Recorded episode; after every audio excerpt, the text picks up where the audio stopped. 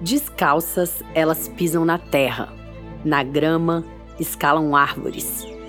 Entre pés de siriguela, carambola, goiabeiras e bananeiras, se esticam, sobem, descem, correm, experimentam. São crianças. Conhecem o canto dos pássaros. Bem te vi. No meio do cerrado nativo tem uma escola.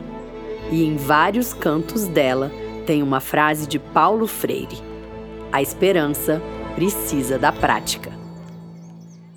Eu sou Thaisa Dias, jornalista, mãe de Aila, e esse é o Criadoras, um podcast sobre mães que mudam o mundo.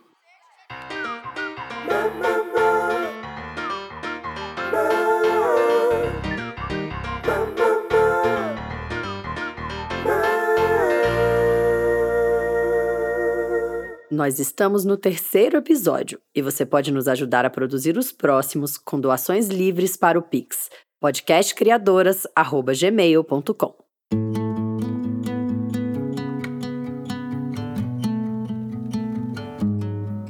Natureza, movimento e diversidade são os troncos da Escola da Árvore, que fica em uma área de proteção ambiental de Brasília. Ela foi criada pela pedagoga Letícia Araújo mãe do Francisco, que tem 12 anos, e do Martim, de 6, e filha da Ilka e do Afonso. Ela faz questão de dizer. Essa história começou há oito anos e muita gente achou que não ia dar certo. Mas deu. E a Escola da Árvore já foi reconhecida pelo Ministério da Educação como escola inovadora e também recebeu o prêmio Marielle Franco de Direitos Humanos, concedido pela Câmara Legislativa do Distrito Federal. No relato da Letícia, você vai ouvir sobre meio ambiente, autonomia, coletividade, educação crítica e inclusiva. Eu sou de uma geração que a gente cresce já recebendo uma boneca de brinquedo, né? Eu acho que essa é uma reflexão bem importante. Então, a maternidade ela vem já como um pressuposto para a mulher. Eu acho que isso vem mudando, graças a Deus isso vem mudando. Mas desde muito pequena eu não não aceitava essas bonecas de brinquedo. Eu sempre quis brinquedos bem diferentes desse que já está pressuposto para gente. Mas cresci entendendo que ser mãe era uma necessidade. E quando eu já estava com 25, 28 anos, eu já estava entendendo que eu já estava atrasada para ser mãe. Por volta dos 34, eu sem companheiro, eu solteira, eu entendia que estava faltando alguma coisa na minha, no meu currículo, né? Esse currículo que eu já tinha cumprido uma série de etapas, ainda faltava ticar a maternidade. Tinha o desejo da maternidade, mas também tinha a exigência da maternidade muito incutido, né? Da minha mãe, que falava: Ué, você não vai ser mãe? Né, a sociedade falando, ué, tem quase um julgamento aí de uma falha quando a mulher decide ou opta ou porque a vida também não proporciona essa maternidade. Mas eu estava trabalhando, eu já tinha me separado, já tinha me divorciado e não tive filho. Eu sou uma pessoa que sou absolutamente viciada em trabalho, completamente viciada e trato isso, porque eu acho que passa do ponto um pouco essa minha relação com o trabalho, mas viciadíssima em trabalho, trabalhando de 8 da manhã às 10 da noite, e não cabia mesmo, e, e eu estava muito bem com isso. Mas eu era diretora de uma escola do SESC em Taguatinga, morando aqui no Lago Norte. Então eu fazia 88 quilômetros por dia para chegar e para voltar para casa, ao ponto que eu pensava, ah, acho que eu vou deixar um colchão aqui, porque eu já estou aqui no dia seguinte, né? Eu, eu ficava pensando, brincando, mas era uma brincadeira meio com um tomzinho de por que não, né? Mas eu sabia que eu precisava ticar isso na minha vida, faltava. E aí eu encontrei uma pessoa muito interessante em Brasília e eu falei: agora eu achei a pessoa que vai me fechar esse ciclo do que falta. E em cinco meses eu e eu avisei, olha, eu quero ser mãe. Eu não sei se você quer ser pai, mas pode ser até uma produção independente. E aí em cinco meses eu dessa nossa relação eu estava grávida. Então o Francisco veio assim definitivamente planejado, organizado, né, para poder suprir essa minha demanda. Mas eu super acredito que a gente só tem que ser mãe por ser um desejo muito interno mesmo. Então eu não, não tenho nenhuma romantização dessa maternidade, né? Eu não sei se quem me ouve, como escuta, como, como sente isso, mas assim, essa maternidade idealizada, sonhada, muito gestada, para mim ela é diferente, assim, eu acho que é lógico que, né, eu, tenho absoluta paixão pelos meus filhos, mas é desse lugar que eu falo da maternidade. Quando o Francisco nasceu, eu, eu olhei para ele e falei assim, e agora eu tenho que dar um, um sentido para parar um pouco aquele trabalho, né? E aí foram quatro meses muito difíceis. A licença maternidade de quatro meses para mim durou um ano, porque eu não tinha nenhuma relação com casa, com os fazeres da casa, com bebê, né? Então, assim, tudo que se relacionava com esse campo, para mim era um, era um grande desafio. É, foi um prazer, né, viver essa história, mas foi muito desafiador. Então, dar essa parada, essa pausa foi foi reflexiva, foi desafiadora. Não tive nenhum tipo de transtorno, de depressão, de tristeza, mas foi um momento de muita aprendizagem ali naquela relação, daquela conexão com ele. Minha mãe, que morava longe, se aproximou, né? Veio para ficar um mês para me ajudar, né? Ajudar a gente e ela mora comigo a idade do Francisco. Ela mora aqui há 12 anos. A gente comprou essa chácara junto com o Francisco. Eu estava gestante, estava grávida, então a gente se mudou para cá no meio de colocando água, colocando luz, colocando portão veio depois. Então, assim, ela veio também para ajudar numa estruturação dessa chácara, né? Que era só capim e uma microcasa que a gente estava fazendo uma reforma. Então, eu gestante, eu grávida, indo resolver muitas coisas de obra. E aí o Francisco nasceu, minha mãe veio para cá junto e ela se apaixonou por esse lugar e ela nunca mais foi embora. Então, quando minha licença de quatro meses passou, ela ficou cuidando dele, cuidando desse neto para eu poder seguir minha trajetória de trabalho que eu precisava voltar porque eu estava ficando já louca de só cuidar de bebê, de fralda, de roupa, de peito, de, de papinha. E aí ela veio para me dar esse suporte. Quando ele completou dois anos, eu pensava em colocar ele na escola com os três, por aí. Quando ele fez dois anos, a gente percebeu que ele tinha muita necessidade de criança. A gente muito isolado nessa chácara, e quando os amigos vinham, quando a gente levava ele para um parquinho, ele estava muito sedento por uma criança, querendo agarrar, brincar. Então a gente entendeu que ele estava precisando de uma socialização. E aí a gente foi buscar uma escola no plano piloto, né? Eu acho que eu rodei umas 10 escolas do plano piloto, eu fui a muitos espaços que se diziam escolas frenês, que se diziam escolas construtivistas, que é o modelo de escolar que eu acredito mas eu fui ficando um pouco desanimada, fui ficando um pouco preocupada. Sobrava muito encarceramento, né? Então faltava a liberdade dos corpos das crianças. As crianças estavam muito cerceadas. Então crianças muito pequenas com um corpo muito cerceado. Isso era para mim um ponto muito forte. Então assim, é muitas grades, espaços muito claustrofóbicos. E um outro ponto era a questão da higiene. Né? É, é, é, um excesso de higiene.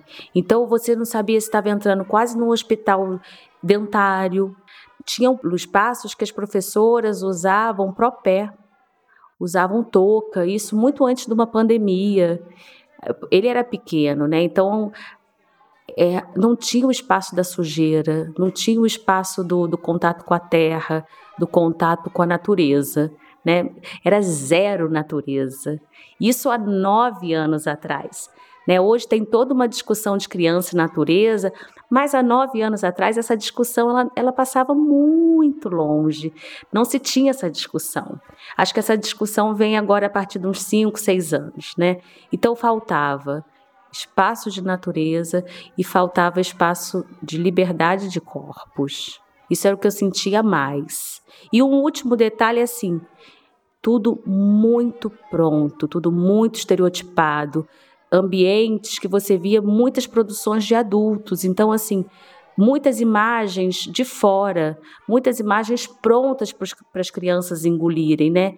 E a gente acredita que as crianças têm que criar suas próprias imagens.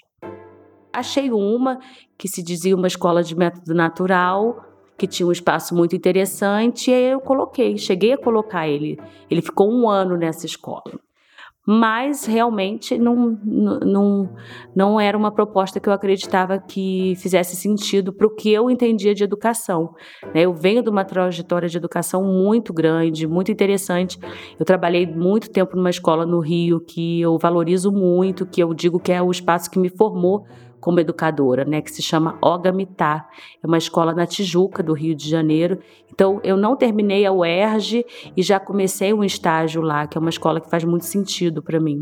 Me formou politicamente, pedagogicamente. Então, quando eu me deparei com uma escola que não tinha esse lugar, eu fiquei muito preocupada. E então eu levava ele para a escola desanimada, sabe? Para ele fazia sentido, mas para mim não fazia. Porque uma criança de dois anos, infelizmente ou felizmente, aonde você coloca, ela, se ela não for agredida, se ela não for maltratada, para ela tá tudo bem, né? É, ela vai brincar, ela vai, né? Apesar de ter muitos estereótipos, algumas coisas que não fazem nenhum sentido, ela, se não for maltratada, ela, ela flui, né? Mas eu acho que a educação é mais do que isso, principalmente na educação infantil. E aí eu conversei com o meu marido, com o Davi, e falei: olha, não vai, não vou deixar, não vai ficar. E aí ele foi falando: tô ficando preocupada com você, né? O que, que você tá pensando?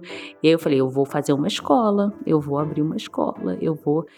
Eu não sei nem se eu usava o termo escola, né? Eu, agora eu não consigo nem lembrar se eu usava esse termo, mas eu vou fazer alguma coisa.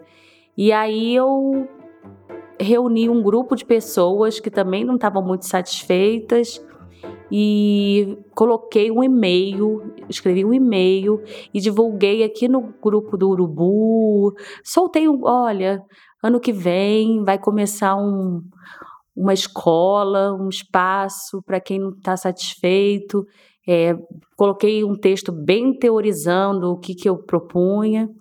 E aí a escola começou com três crianças, né? Começou com o Francisco, Começou com a, com a neta da Martinha do Coco, que era bolsista da escola, e uma criança pagando. Então, essa foi a configuração que a gente iniciou em 2015. Nesse primeiro ano, a gente já não terminou com três, né? Eu acho que a gente já deve ter terminado com os 16, né? Porque aí foi isso. De boca em boca, alguém foi falando: olha, tá começando um projeto ali, tô achando interessante, outro também. Então, dali foi surgindo um boca a boca que foi chegando gente. E, eu acho que é assim até hoje, né? Não tinha um Instagram, não tinha. Mas aí, de boca em boca, eu acho que as pessoas foram se identificando com esse projeto. E quando surgiu, o que eu mais ouvi, quando eu disse que eu ia fazer, é: ninguém vai subir essa ladeira. Ninguém quer o filho no meio do mato. Eu fui taxada como uma louca, né? Você tá louca? Ninguém vai colocar o filho aqui. Ninguém vai acabar com o carro nessa estrada de chão. Você você tá, enfim, você tá enlouquecida. Mas a gente foi vendo que apesar da estrada de chão, essa natureza fazia muito sentido, né? E aí nesse boca a boca foi surgindo, fiz uma paginazinha no Instagram, fui postando algumas coisas teóricas e do cotidiano que foram acontecendo. E a gente nunca gastou dinheiro com propaganda. A gente nunca é, alimentou nada que precisasse de recurso financeiro para divulgar a escola da árvore, né? Eu percebo que muito mais gente estava incomodada com os modelos escolares que estavam sendo oferecidos, né? Porque a instituição escola, ela é uma instituição um pouco que a gente não, não discute ela. Ela está posta. É como uma instituição hospitalar. Você não discute o modelo hospitalar. Ele é muito adoecedor e você está nele, né? Você não discute ele. É, eu tive num seminário em Cuba e, e foi muito interessante perceber que os hospitais, por exemplo, as pessoas não se alimentam sozinhas nos seus quartos individualmente. Existe um grande refeitório onde as pessoas vão se alimentar coletivamente e aquilo é um espaço de saúde. Cada um com a sua com a sua dificuldade, vai, leva o soro, leva não sei o quê, cada um vai na sua no seu formato mais adoecidinho, mas o refeitório e a alimentação é um momento de saúde, aonde as pessoas vão se ver, vão lá trocar. E a gente aqui nos hospitais está cada um dentro do seu espaço micro, né? A gente vai individualizando um pouco, né? Essa doença e, e a sua dor. É, então, o hospital se discute? Não se discute, porque tem, uma, tem um saber e ele é assim há muitos e muitos anos, há décadas. E a escola é a mesma coisa. A escola tem um modelo rígido e ele não é para ser discutido, ele é para ser vivido.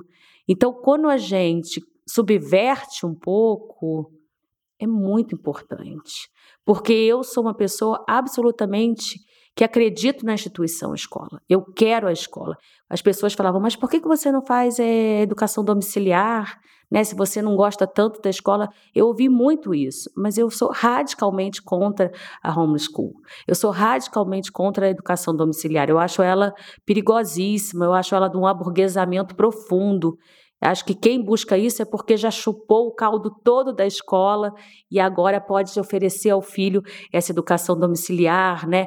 Com milhões de cursos separados, né? Oferecendo aula daqui, dali, tudo individualizado para o seu próprio filho. Não, eu acredito na escola, mas eu acho que nós precisamos repensar esse modelo de escola. O que faz sentido, o que não faz sentido. Mas é um espaço de socialização fundante, é um espaço da criança nascer socialmente que é determinante para a vida dela. Então é nesse sentido que foi preciso eu, eu avançar e, e criar aqui.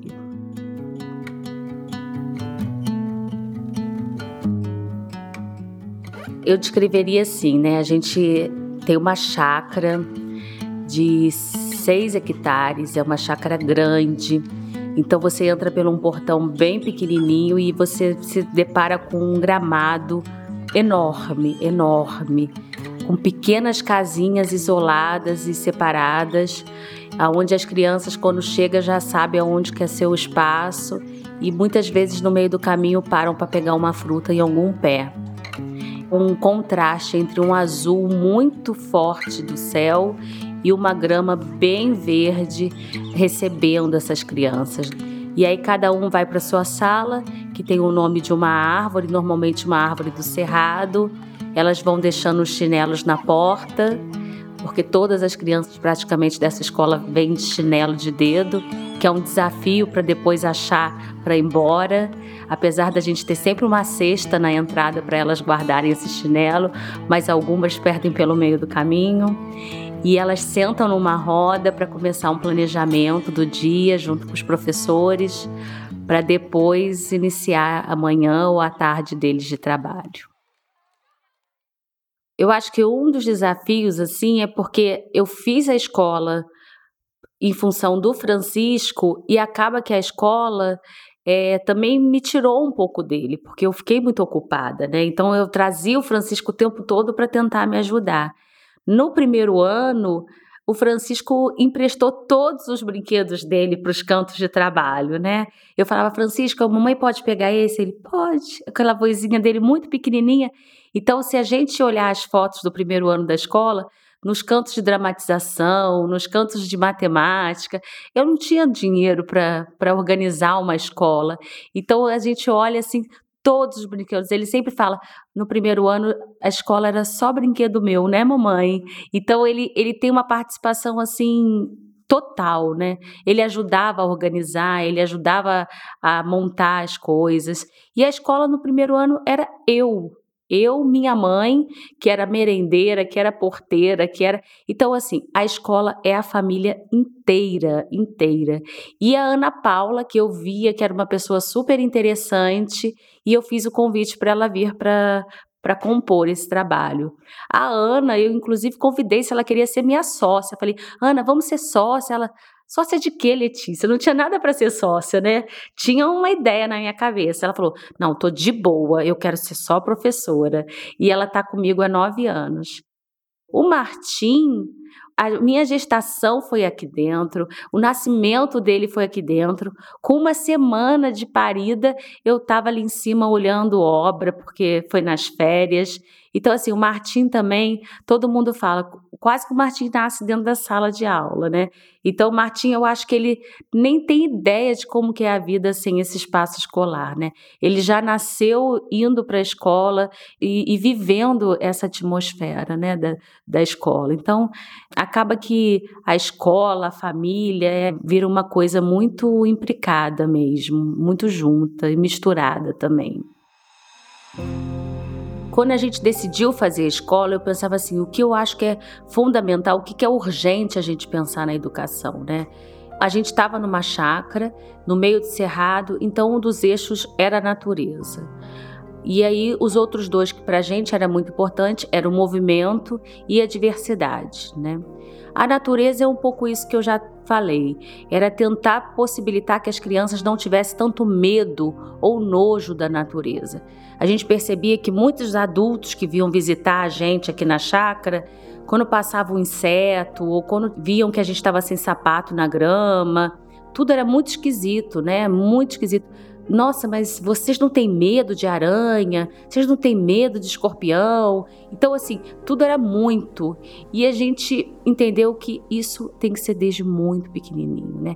Esse, esse lugar da natureza como um lugar que faz parte da gente, que compõe a gente, entender os ciclos da natureza. Então, isso era um pressuposto para a gente muito importante. É, o movimento era o outro eixo, até porque a gente percebia que esse corpo estava muito cerceado, estava muito aprisionado, então corpos livres também era olhar para os corpos das crianças com mais respeito, com mais amorosidade, entendendo que elas precisavam se movimentar. É, hoje a gente percebe nitidamente que ter os corpos livres traz saúde mental, né? É, é fundamental. E aí, quando a gente pede para essas crianças irem para as mesas, para os cantos de trabalho, ou sentarem numa roda para fazer um planejamento ou ler um livro, elas estão mais leves, elas estão tranquilas, né? Porque aquele corpo, aquela cabecinha já expandiu, já fluiu, já viveu aquele corpo como ela precisava. Então ela tem um tempo de saúde, é, de concentração mais sincero, mais organizado. E aí o outro eixo que para a gente eu acho que é um eixo que a nossa sociedade como um todo está precisando e ele é para a educação, ele não está fora da educação, que é o eixo da diversidade. Quando a gente pensou isso há nove anos atrás, essa palavra para a gente era muito, era a única que a gente encontrava. Hoje essa palavra diversidade, ela é capturada, né?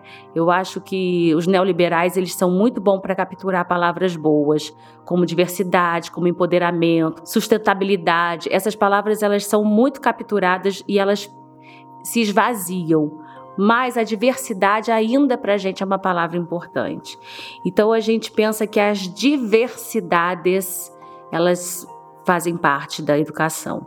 Então, quando a gente recebe, quando a gente tem no nosso corpo docente um número expressivo de pessoas negras, que elas estão em lugares de poder, aonde elas são professoras, coordenadoras, aonde elas estão atuando em lugares aonde elas não estão atrás do balcão, aonde elas não estão limpando a sala.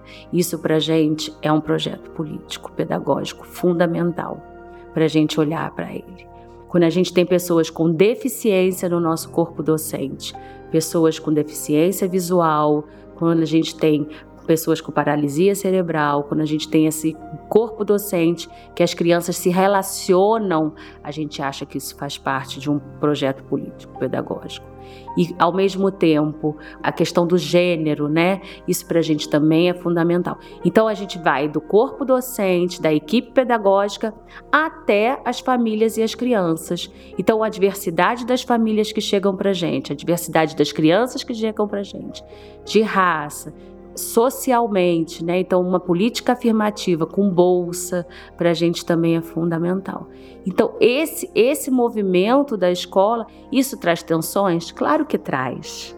Claro que traz, né? Porque ficar com os iguais não traz tensão, por, né? E aí, quando a gente trata esses temas, quando a gente recebe pessoas muito diferentes da gente, é justamente para trazer atenção e para a gente olhar que o mundo é plural. Né? E as crianças aprendem muito mais. A gente acredita que a gente só cria afeto quando a gente se afeta pelo outro, quando a gente se relaciona com o outro. Então, não vai ser num livro didático que a gente vai ensinar sobre solidariedade, sobre diversidade, sobre pluralidade. A gente vai ensinar quando a gente tem uma pessoa que é afetada, que ela cria afeto, né? Igual pelos animais, é pela pluralidade, pelo mundo mesmo. Então, isso para a gente faz todo sentido, todo sentido. Desde que a escola surgiu, a tentativa de se fazer uma associação foi muito grande. Todas as pessoas que vinham visitar a escola, eu convidava, vamos transformar numa associação? Eu sou servidora pública, né? Eu sou concursada pelo GDF, da Secretaria de Justiça, sou especialista em pedagogia e eu trabalho com adolescente em conflito com a lei, que é um trabalho que me dava muito prazer. Eu, eu gosto muito daquele trabalho. Mas quando a escola foi crescendo, crescendo, eu precisei pegar uma licença e eu estou licenciada há quatro anos. Eu ainda tenho mais dois anos para ficar de licença para me exonerar. Então, assim, eu trabalhava sete horas corridas e cuidava da escola. Então, todas as pessoas que chegavam, eu falava, gente, eu não tenho a menor intenção que isso aqui seja meu. Vamos fazer isso junto, vamos, né? Todo mundo junto.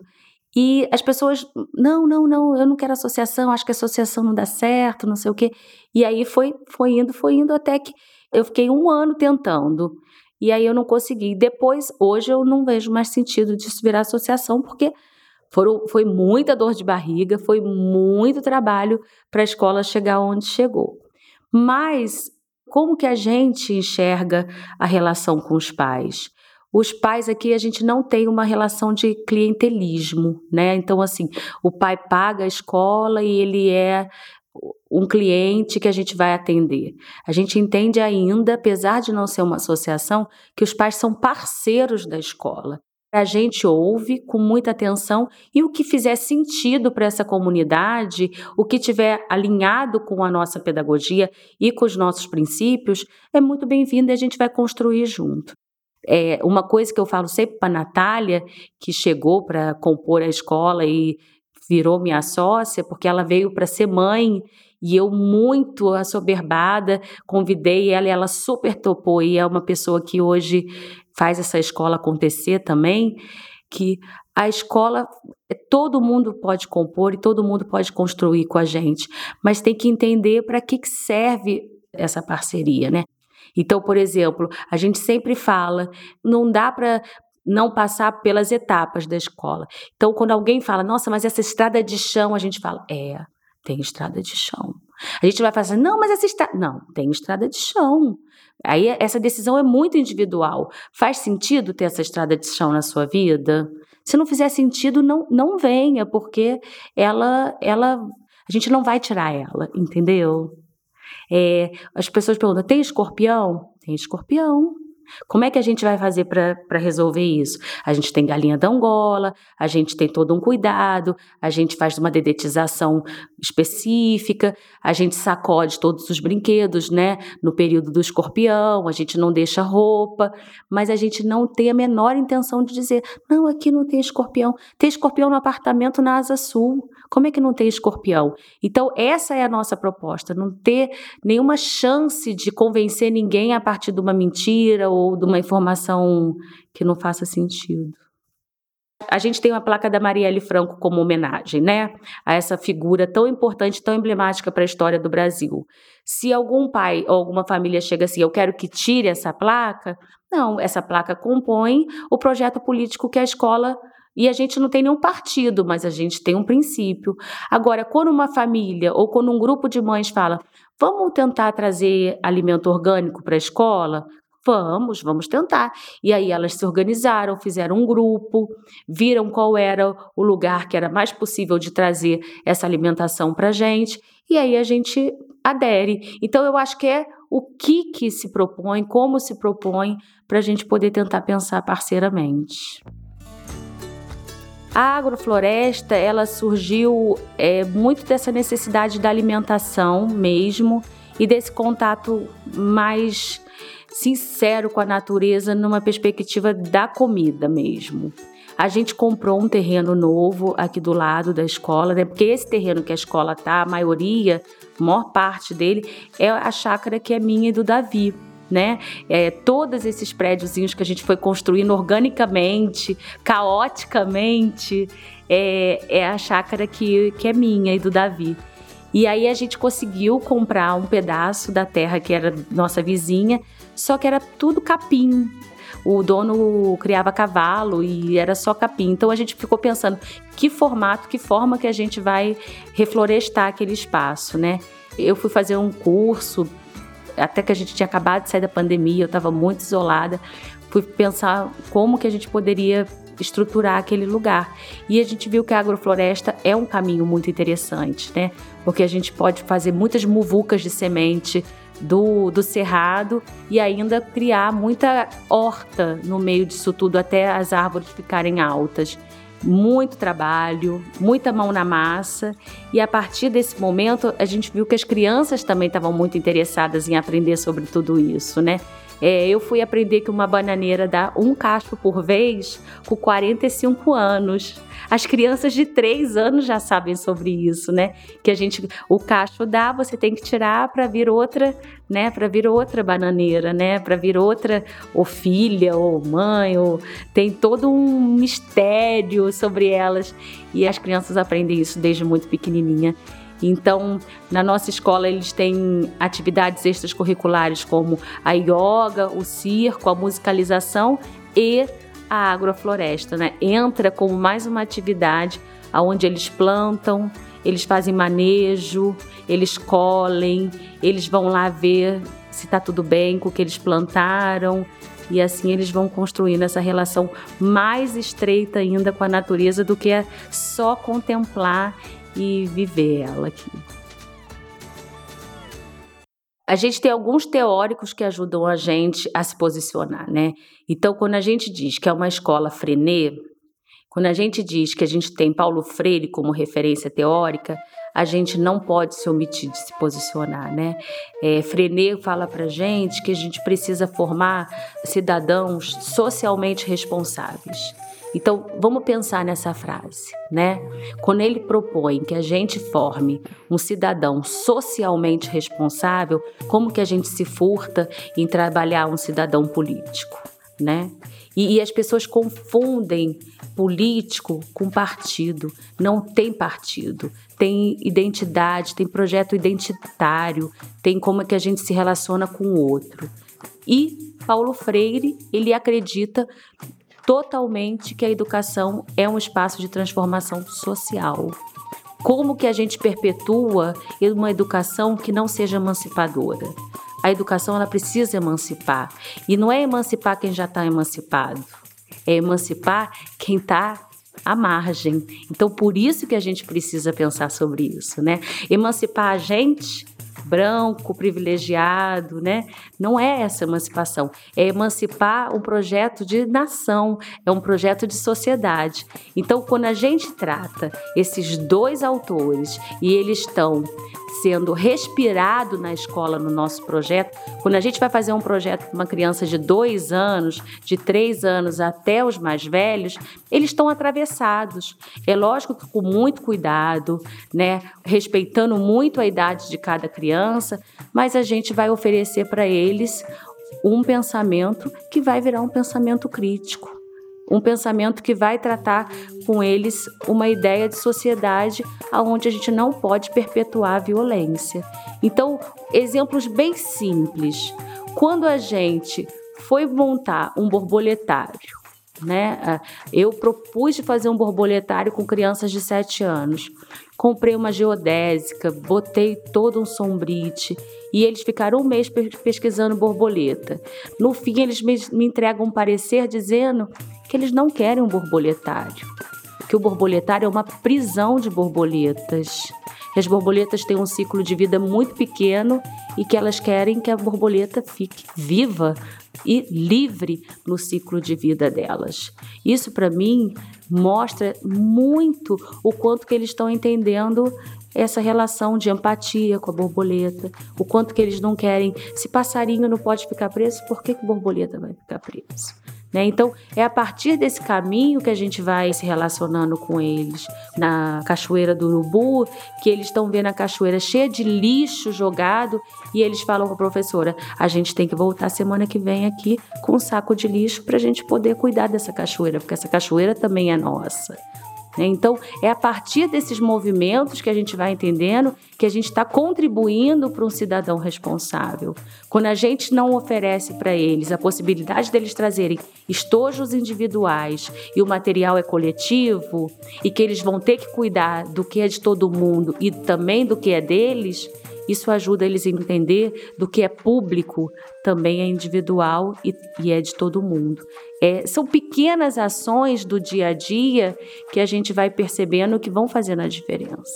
Chega uma criança de uma escola de fora com 10, 12 anos, ela acha inadmissível ela não ter um estojo com o material dela. E aí os nossos alunos que estão aqui desde pequeno falam: "Mas por que não? Qual é o material que você quer? É só a gente fazer uma lista que a escola vai comprar e esse material vai ser de todo mundo. Qual o problema da gente socializar?" Né? Então eu acho que são a partir desses, desses mecanismos e que são simples. Não tem nada de tecnologia. Eles são simples, mas não fomentar o consumo, não fomentar a competição, não fomentar uma pedagogia de guerra não é interessante, não dá lucro, né? não vende. Antes desse governo fascista de quatro anos, a gente foi reconhecido como uma escola inovadora pelo MEC, né? Há muito tempo atrás, quando a gente estava engateando, a gente tem um certificado de uma escola inovadora e criativa. E aí, nesse tempo, a gente não colocou um pouco a nossa cara na rua, porque a gente está muito focado em fazer o trabalho acontecer aqui dentro. O que eu tenho conversado com a equipe é que agora que as coisas estão mais consolidadas, a gente precisa colocar um pouco nossa cara para o mundo, né? Mas ela é absolutamente reconhecida. Em Brasília inteira, aonde você passa, nos lugares que você passa, eu recebo muitas, muitos feedbacks assim. Nossa, todo mundo conhece a escola, todo mundo. A gente agora nesse governo vieram muitas pessoas para Brasília e todo mundo fala: Nossa, mas todo mundo só fala que eu tenho que ir para a escola da árvore, todo mundo só fala que eu tenho que ir para a escola da árvore, como uma referência de um espaço progressista, de uma educação emancipadora, de uma educação Paulo Freireana, né? Quando chega alguma pessoa aqui e fala, como é que você soube da escola? Não, eu joguei no Google uma escola Paulo Freire e o que me apareceu foram vocês. Então, assim, isso me traz muito orgulho, né? Isso me traz uma perspectiva de que a gente está caminhando para aquilo que a gente pensa e para aquilo que a gente acredita. A gente está num, num, território super ameaçado, né? A Serrinha do Paranoá hoje, ela vive um, uma ameaça de uma especulação imobiliária muito profunda, de se construir um Taquari 2, etapa Taquari 1, etapa 2, então a gente vive e aí o tempo todo já, já foi autorizado acabar com essa com essa vegetação de cerrado aqui e a gente vai lutando, né? A comunidade vai lutando para que isso não aconteça. E a gente traz essa discussão para as crianças que a gente precisa ajudar a preservar. Tanto é que a gente fez um inventário de fauna e flora ano passado, né, com as crianças, com um aplicativo chamado Naturalist, que a gente fez um inventário e convidou todos os pais e a comunidade, as crianças saíram pelo cerrado. E aí quando eu vejo as nossas crianças entendendo o bioma que elas moram, e defendendo esse bioma para que ele seja preservado, eu falo, é isso. A gente tem uma pesquisa, né, que não é nossa, de que 36% dos jovens brasileiros não sabem o bioma que moram que não tem nem ideia se é Cerrado, se é Mata Atlântica, não, não tem ideia de onde estão morando. Então, assim, a gente perceber que nossas crianças de 5 anos, quatro anos sabem que moram no Cerrado e sabem da importância desse Cerrado para a vida, é, eu falo, hum, era isso que a gente queria, sabe? E entender que não pode matar os animais, que a água é um bem, né? Um sujeito de direito, como ele já tem dito. Então a gente fala, nossa, é nesse caminho que eu acho que a gente está fluindo e está acreditando que a educação precisa passar por aí. A gente tem hoje, né, nesse eixo da diversidade, nós somos 240, né? As crianças são 240. A gente tem 96 crianças bolsistas, 96, ou bolsistas integrais, ou com alguma troca de serviço grande. É, a gente faz as trocas não monetárias, né? Que as, que as famílias entram com algum, com algum saber, com, algum, com alguma contrapartida. Então, assim, eu acho que o que eu desejo muito é que muito mais crianças possam usufruir de uma educação emancipadora, né? De uma educação que faça com que ela tenha acesso à natureza, que a natureza não seja um bem burguês. Né? Nossas crianças de periferia, infelizmente, estão em espaços muito concretados, muito pouco acesso à natureza. Então, assim, que pudesse virar uma política pública, né? que a natureza pudesse virar uma política pública, que uma educação emancipadora pudesse virar uma política pública. Né? Então, assim, para a Escola da Árvore, eu acho que é isso: é vida longa dentro de pessoas e educadores e famílias que continuem acreditando que essa educação faz sentido, que subir essa estrada de chão faz sentido e que a gente possa colocar mesmo o nosso bloco na rua, é, fazer nossos seminários, fazer nossos encontros em rede com outras pessoas. Esse é o nosso desejo, bem concreto. Mas para as utopias, porque eu acho que eu sou uma mulher de utopias, é que pudesse virar uma política pública. Para quem ouve e, e, se inspira e, e gosta do que está ouvindo, o que eu desejo, assim, o que eu indico é tenha coragem, né, e busque parceiros para fazer. Tudo isso que eu falei surgiu de coisas muito simples. A escola começou na minha churrasqueira, sem recurso nenhum. Tinha só um saber, né, de uma formação e muito desejo de fazer alguma coisa diferente. É, a gente não se acomodar com o que está posto. O Paulo Freire também fala frases que eu que eu levo para a vida e que a gente leva aqui na escola, que é a esperança precisa da prática, né?